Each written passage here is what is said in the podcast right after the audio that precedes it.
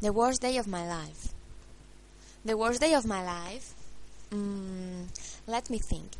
It is really difficult for me to choose my worst day. I have bad days and good days, like everybody. But I can talk about a day which I'm sure I will remember. It was last summer, then in September. We were in a holiday week. We call this week as others felt.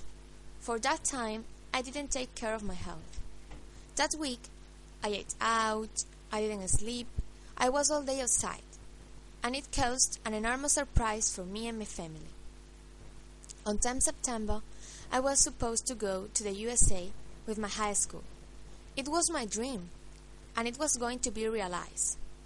But, for my surprise, when I woke up the 8th, I felt very bad. My stomach hurt, and additionally, I had migraines, and I didn't know what was happening.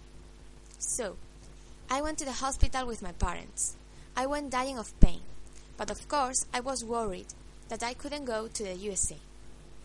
The doctor suggested me stop eating junk food for that week and be careful of my health.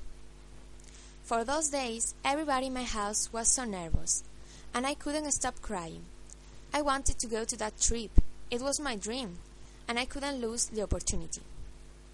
At the end, I got well, and I was able to go to the trip. It was only a terrible surprise, lucky for me. But I learned. The next time, I will be more careful when we are talking about my health. If I can go outside because I'm tired, I won't go. I think it's better losing one walk with, with your friends than being ill.